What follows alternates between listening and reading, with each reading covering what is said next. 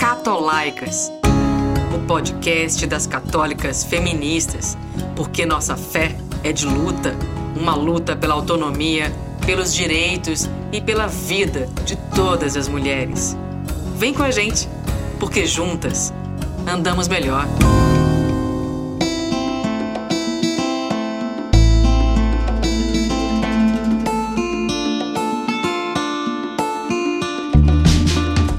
Ouvintes do Catolaicas. Espero que estejam bem e com saúde. Eu sou a Solange Helena e este é o segundo episódio dessa temporada. Vamos falar de um tema muito importante para nós, de católicas pelo direito de decidir, e para toda a sociedade: o fundamentalismo religioso. Você sabe o que significa essa expressão? Posso adiantar que o fundamentalismo religioso tem um impacto profundo na nossa democracia e também na laicidade do Estado brasileiro, assim como impacta os direitos individuais e coletivos, e mais especificamente os direitos das mulheres. No Brasil e em alguns outros países, algumas lideranças religiosas têm atuado de forma articulada para barrar avanços nos direitos humanos, ou até mesmo retroceder em algumas questões que a sociedade lutou tanto para conquistar. Para enriquecer este debate no nosso podcast, convidamos a pastora Romy Bank, teóloga muito respeitada no país. Romy, nós agradecemos sua disponibilidade em participar do Catolaicas. Você poderia contar para a gente um pouco da sua trajetória?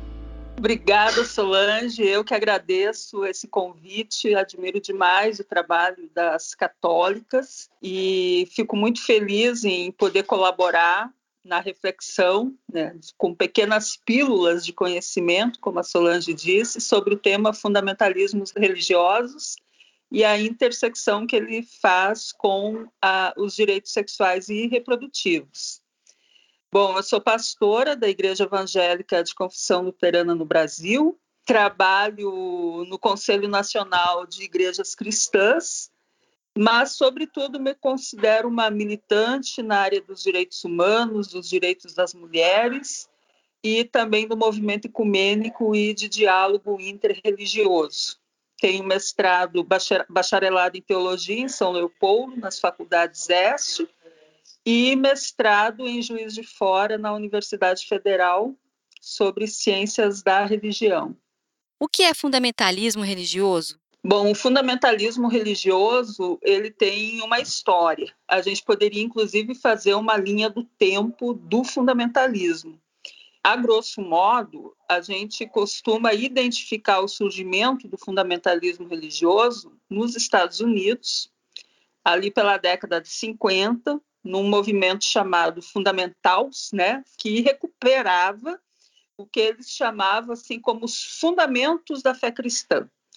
Então é um movimento de origem evangélica, protestante, e eles tinham algumas características, assim como a inerrância da Bíblia, ou seja, o que está na Bíblia é fato, não fazem a leitura sócio-histórico da Bíblia eles também separavam entre estar no mundo e não estar no mundo. Então, eles acreditavam que uma pessoa temente a Deus, uma pessoa evangélica, não deveria se relacionar com as questões mundanas.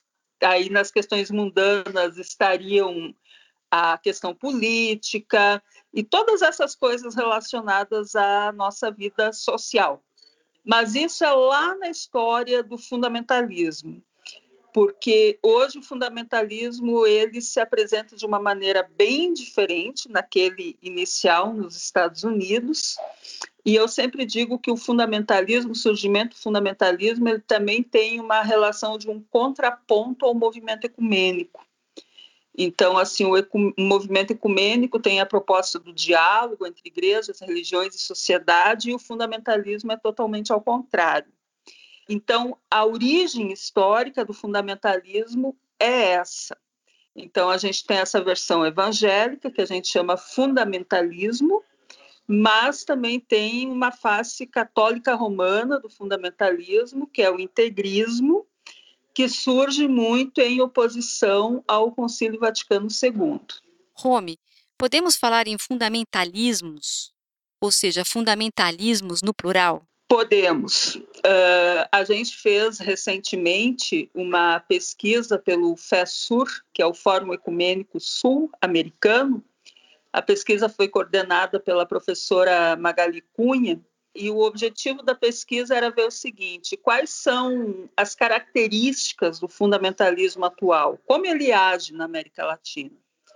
Então, a gente identificou exatamente que a gente não pode falar de um fundamentalismo único e exclusivamente cristão ou é, é, religioso, mas que a gente precisa relacionar o fundamentalismo com a economia, com a política e também com a religião. Por isso a gente fala no fundamentalismo no plural, que é um, um processo, um movimento antidemocrático pautado pela economia neoliberal, pela política absolutamente conservadora, fechada, com matriz religiosa. Então, a gente tem costumado agora chamar fundamentalismos, que é essa interrelação entre as diferentes dimensões da organização social. Você poderia explicar mais sobre o fundamentalismo religioso de matriz cristã, tanto a católica como a evangélica? Uhum. Eu acho bem importante a gente esclarecer isso, inclusive para não estigmatizar a expressão evangélica do cristianismo, ou seja, achar que evangélico é sinônimo de fundamentalismo. Isso não é verdade. Nós temos evangélicos progressistas, temos evangélicas conservadoras e assim, a tradição protestante é tão plural quanto a tradição católica romana, né? Então existem diferentes grupos, diferentes formas de viver a fé cristã dentro da tradição evangélica. Entre essas formas estão os grupos e movimentos fundamentalistas, que também não têm só relação com os pentecostais. Eu acho que isso é muito importante dizer, porque as pessoas tendem a relacionar o praticante de alguma igreja pentecostal com um fundamentalista. Isso não acontece assim. Então, o fundamentalismo protestante ele está no conjunto das expressões evangélicas que existem, pilarizado. A tradição católica, ela também tem uma vertente fundamentalista, que a gente chama de integrismo ou integralismo, que é essa reação à abertura da Igreja Católica Romana, que iniciou né, no Concílio Vaticano II. Então, é uma reação contrária ao processo de inovação, vamos dizer assim, da tradição católica que o Concílio Vaticano II trouxe. No contexto atual, a gente tem percebido uma aliança uh, pontual e estratégica entre grupos vinculados ao integrismo católico romano e grupos vinculados ao movimento fundamentalista evangélico. Então, a gente diz que a gente precisa olhar para o fenômeno fundamentalista também com essas alianças, porque, na verdade, é o sistema neoliberal se apropriando, é, potencializando, instrumentalizando essas posições, essas alianças fundamentalistas estratégicas para incidir em determinadas pautas de avanço, principalmente das pautas de mulheres. Alguns estudiosos chamam essa aliança entre fundamentalistas católicos e evangélicos de ecumenismo. Essa afirmação é correta? Isso não tem nada a ver com ecumenismo conservador, nem com neo-ecumenismo. Porque ecumenismo e fundamentalismos, eles são vinho e água. Os fundamentalismos, eles surgem inclusive como uma reação ao movimento ecumênico. Então, essa aliança entre integrismo e fundamentalismo não pode ser identificado de ecumenismo. A gente precisa também uh, garantir a diferenciação dos conceitos, colocar as palavras no lugar certo, porque o movimento fundamentalista faz muito isso, ele se apropria dos conceitos e depois a gente também perde a, essa disputa, vamos dizer assim, em torno dos conceitos que a gente tem. Que setores têm atuado para implementar essas pautas que são contra os direitos no Brasil? Então, a gente tem diferentes setores, né? O mais visível é a, na política representativa, em que a gente conhece já bastante bem a Frente Parlamentar Evangélica, que é a mais conhecida, mas também tem uma Frente Parlamentar Católica, que até assim ela não é, pelo menos ela não estava até pouco tempo tão formalizada como a Frente Parlamentar evangélica, né? Ela era uma frente que atuava, mas não de forma formalizada, mas ela existe. Aí a gente percebe também a atuação desses grupos, principalmente no âmbito jurídico, promotores, promotoras, juízes, juízas, né? Que têm ocupado espaços estratégicos de definições de políticas públicas e de ampliação de direitos então, tem uma lógica organizada por trás. E aí tem a Associação Nacional dos Juristas Evangélicos, que eu acho que no âmbito jurídico é um movimento que a gente precisa prestar atenção, porque ele faz um discurso muito interessante, como se fosse um discurso muito identificado com as agendas dos direitos humanos, mas quando a gente vai ver, na verdade, é uma prática absolutamente contrária aos direitos humanos que eles defendem. Da mesma forma como a gente pode perceber associações e grupos de pessoas vinculadas à área jurídica, mas da tradição católica. Então, isso é uma forma de aliança. Eu penso que a gente vê impactos diretos assim na vida das pessoas, né? A gente pode citar o caso da menina lá do Espírito Santo, que mostra muito bem como essas alianças funcionam. Ali nós tivemos a atuação de grupos fundamentalistas evangélicos e de grupos integristas para impedir que a menina acessasse o direito que ela tinha ao aborto.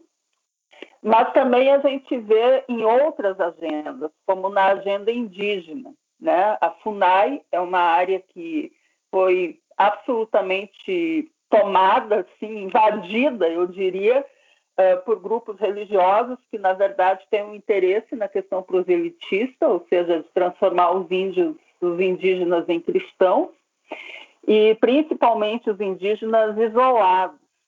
E tem grupos assim atuando no Brasil, como o Capitólio, que é um grupo que faz estudo bíblico de parlamentares e, e, e des, desenvolve uma compreensão assim de que um parlamentar cristão ele precisa exercer a sua missão naquela função de deputado ou senador que ele está exercendo. Então são movimentos assim que atacam frontalmente a laicidade do Estado brasileiro e atacam frontalmente a nossa Constituição, que prevê a separação entre religião e Estado.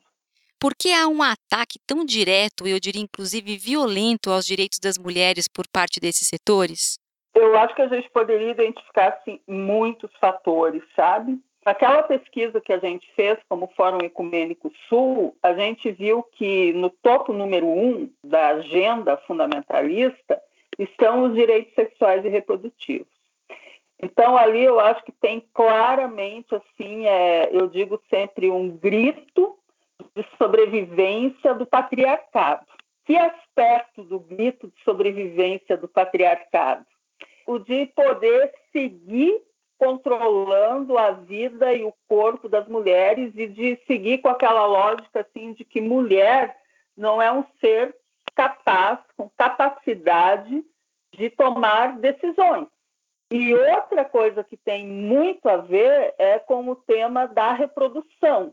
Quer dizer, é um sistema econômico, político, que quer controlar os nossos corpos, porque eles também estão vendo assim: qual é a função da mulher numa sociedade capitalista? É reproduzir. Na lógica do Estado neoliberal, a gente percebe assim, cada vez mais o esgotamento das políticas de cuidado. Então a gente tem o esgotamento de creches, a gente tem uma necessidade, assim, uma carência de políticas públicas que atendam pessoas idosas, pessoas acamadas. Essas são funções historicamente desenvolvidas por mulheres. Então, de nos associar mais à lógica do cuidado. A partir do momento em que nós mulheres vamos construindo a nossa autonomia, a gente vai fazendo as nossas escolhas, isso não significa que a gente queira ficar restrita ao cuidado. A gente pode querer entrar em outras áreas, na engenharia, na medicina, na militância, e a gente pode escolher não querer cuidar. Então, isso é um direito que nos cabe, mas o patriarcado ele quer isso. Então, ele, porque a gente percebe, tem o ataque aos direitos sexuais e reprodutivos, e ao mesmo tempo existe quase que uma campanha, que eu não diria nem que é velada, que é uma campanha de ódio às mulheres. Aí a gente vê os índices de feminicídio que apontam e demonstram muito isso. Então, para mim, essa eleição, vamos dizer assim, da pauta dos direitos sexuais e reprodutivos é um grito de sobrevivência do patriarcado. Existe uma certa confusão em torno do conceito do patriarcado. Você poderia definir esse conceito para a gente? Então, o patriarcado, o patriarcalismo, como a gente chama, ele é um sistema de organização social. Ele tem uma construção histórica, né? Ele não é um conceito que vem hoje, mas ele foi construído ao longo da história. Tem até um livro que chama A Origem do Patriarcado, em que a historiadora faz todo um levantamento de como é que o patriarcado foi se constituindo enquanto sistema. E o patriarcado ele se organiza de uma forma extremamente hierárquica e tem também a dimensão econômica envolvida. Quando a gente fala na hierarquia, é o homem no topo. Mas esse homem não é qualquer homem. Não vai ser o homem pobre, vai ser o homem rico no tempo do feudalismo, era o senhor feudal. Agora que a gente está nesse capitalismo financista, a gente pode ver que, bom, no topo ali, na hierarquia patriarcal, estão os grandes senhores do capital. E ali vem toda uma lógica, então, de dominação de todos aqueles que estão abaixo desse topo, né, da, da pirâmide. Então, a gente imagina o patriarcado sempre organizado em forma de pirâmide. Então, são as mulheres, são as crianças, são as pessoas idosas, são os indígenas, são os quilombolas e assim por diante. O patriarcado ele se estrutura muito na religião. E aí eu gosto sempre do conceito da Elizabeth Littler Fiorenza, que uh, fala no quiriarcado. Então, o quiriarcado é essa forma assim da gente traduzir em linguagem religiosa aquelas concepções centrais do patriarcado. E aí vamos ver como é que é que a gente traduz. É a lógica da gente ver Deus como Senhor. É a lógica da obediência irrestrita, cega a Deus, né? cega alienada, porque assim, depende da forma como interpreto Deus, eu não vou obedecer Deus. Eu não vou obedecer um Deus que diz que a mulher tem que ser penalizada por tudo. Eu não vou obedecer um Deus que castiga a mulher porque ela é a porta de entrada do pecado. Esse Deus eu não vou obedecer. E o quiriarcado se organiza isso. Então, esse Deus que é senhor, esse Deus que é autoritário, esse Deus que gosta de hierarquia, que exige obediência, então, o patriarcado seria, vamos dizer assim, a tradução do patriarcado no sistema religioso cristão. Mas todas as religiões, seja, sejam elas quais forem, a budista, a judaica a islâmica, têm sinais, têm, se estruturam em torno do patriarcado. Então, para a gente entender, é mais ou menos isso, mas não é um movimento contra homens, porque assim as feministas que lutam pela superação dessa forma de organização, na verdade, a nossa grande utopia, o nosso grande horizonte é o que a gente chama de uma comunidade de iguais. A gente quer a igualdade entre mulheres e homens. Então, tem, é assim, é a chance que a gente dá também para os homens se transformarem. Você acredita que a discussão sobre os fundamentalismos religiosos deva ser levada para todo o conjunto da sociedade? Sim, eu sou defensora de que esse tema sobre o papel da religião na organização social, na interferência política e, e como a, a, o fenômeno religioso acontece nas diferentes esferas da vida, precisa ser algo acompanhado discutido e olhado por todas as pessoas. Então, aqui no Brasil veio muito fortemente uma ideia meio iluminista, assim, né, francesa, em que se compreendeu que a, a religião é o assunto exclusivo de quem é religioso. O Brasil, ele se estrutura muito em torno da religião, para o bem e para o mal. Se a gente pensar quando veio esse projeto colonialista aqui, né, de ocupação ou invasão de território, né, esse projeto ele veio alicerçado na religião. Então a religião sempre foi uma forma de dominação colonial. E isso perpassa todas as dimensões de como o país foi organizado. Se a gente pensar na divisão territorial do Brasil, isso tem a ver também com a atuação, a presença da igreja. No caso ali era católica, mas poderia ser qualquer uma, né? Porque a gente veio com colonialismo português. Mas se tivesse sido holandês, teria sido protestante. Então, o inglês teria sido anglicano. Então, uh, deu o caso, aqui veio o português, então a Igreja Católica.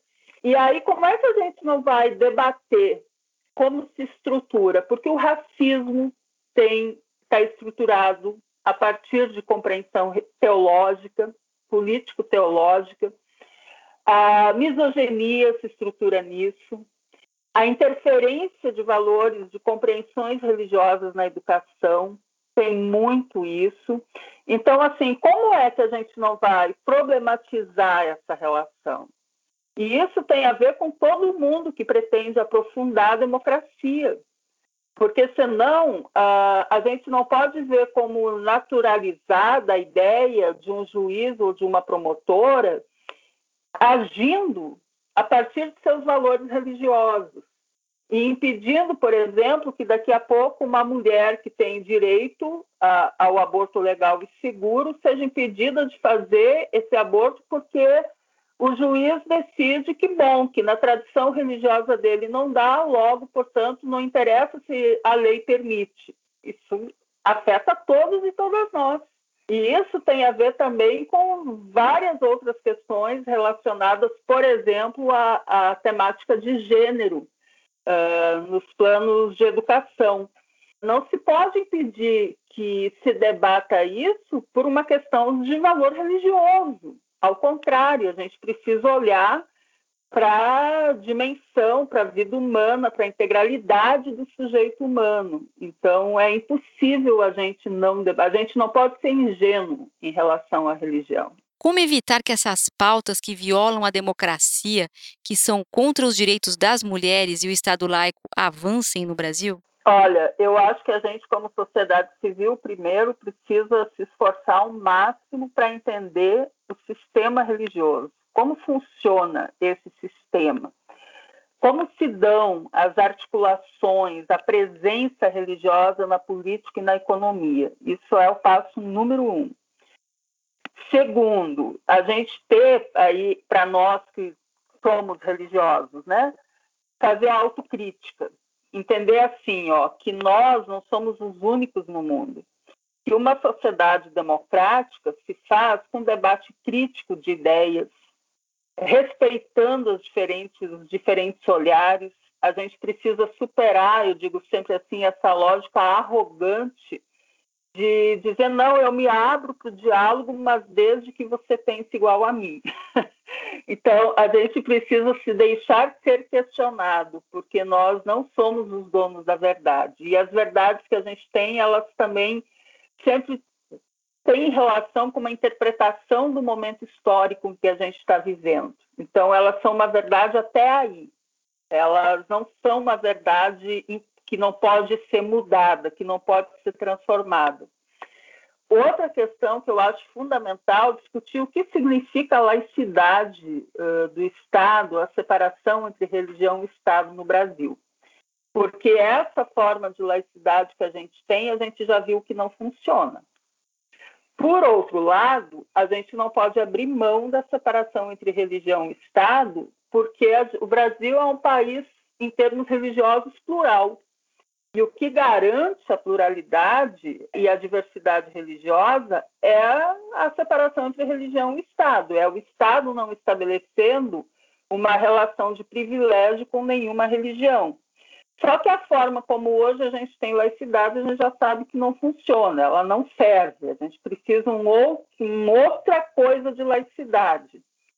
Porque nem sempre a, a, a questão do Estado ter uma religião interfere, por exemplo, no avanço das políticas reprodutivas das mulheres. A gente tem inúmeros exemplos de países, de Estado, que dizem tal igreja, tal religião é a religião do Estado mas em que os direitos das mulheres são absolutamente acolhidos, não tem interferência religiosa nisso. A gente pode pensar nos países nórdicos, que têm muito fortemente uma identificação com uma determinada igreja, no caso desses países é a luterana, é a protestante, mas que os direitos das mulheres são absolutamente garantidos. Rome, nossa entrevista está chegando ao fim e eu gostaria de saber que mensagem você quer deixar para os nossos ouvintes. Olha, a mensagem de que a gente precisa entender que nenhum assunto é proibido. Todos os assuntos precisam ser conversados, dialogados, debatidos, né? A gente se ouvir. Então, assim, ninguém pode dizer esse assunto não, sobre esse assunto não se pode falar. A gente tem que falar sobre direitos sexuais e reprodutivos. Mesmo que a igreja, pelas suas doutrinas, pelos seus dogmas, tenha determinadas compreensões, está tudo bem. Mas, assim, vamos entender por que, que tem essa compreensão. Vamos tentar ver, será que essa compreensão pode ser imposta para o conjunto da sociedade? Ou isso é algo restrito ao âmbito de quem opta por aquela fé? E também eu sou obrigada a viver assim, porque às vezes a vida coloca coisas para nós que enfim, acontece, né? E a gente se depara com situações que às vezes vão contra a, o dogma da minha igreja. Então, pensar assim, como é que a gente se relaciona? Para a gente falar sobre isso, é só conversando de maneira franca, transparente e compreendendo que nenhum assunto é proibido, todos os assuntos são permitidos. Muito bom, Rome. Obrigado por essa participação tão especial. Religião não pode ser sinônimo de opressão, de medo e proibição. Religião deve ser acolhimento, escuta e respeito ao ser humano em sua totalidade, nas suas diferenças e nas suas necessidades. Portanto, todos os assuntos podem ser ditos e debatidos. A sociedade deve estar atenta às ações daqueles que querem impor suas crenças e práticas, sem respeitar a liberdade, a democracia e os direitos humanos. Chegamos ao fim deste episódio do Catolaicas. Esperamos que vocês tenham gostado. Mande seus comentários sobre o programa no e-mail comunicação@católicas.org.br. O comunicação é sem a cedilha e sem o acento. Saiba mais sobre o nosso trabalho no www.católicas.org.br. Siga nossas redes sociais e compartilhe nosso podcast usando a hashtag Catolaicas. Até o nosso próximo encontro.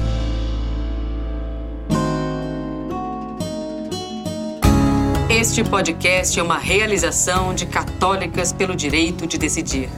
A coordenação geral é de Gisele Pereira. Apresentação de Solange Helena. Roteiro e edição de Raquel Melo. E a sonoplastia de Fábio ACM.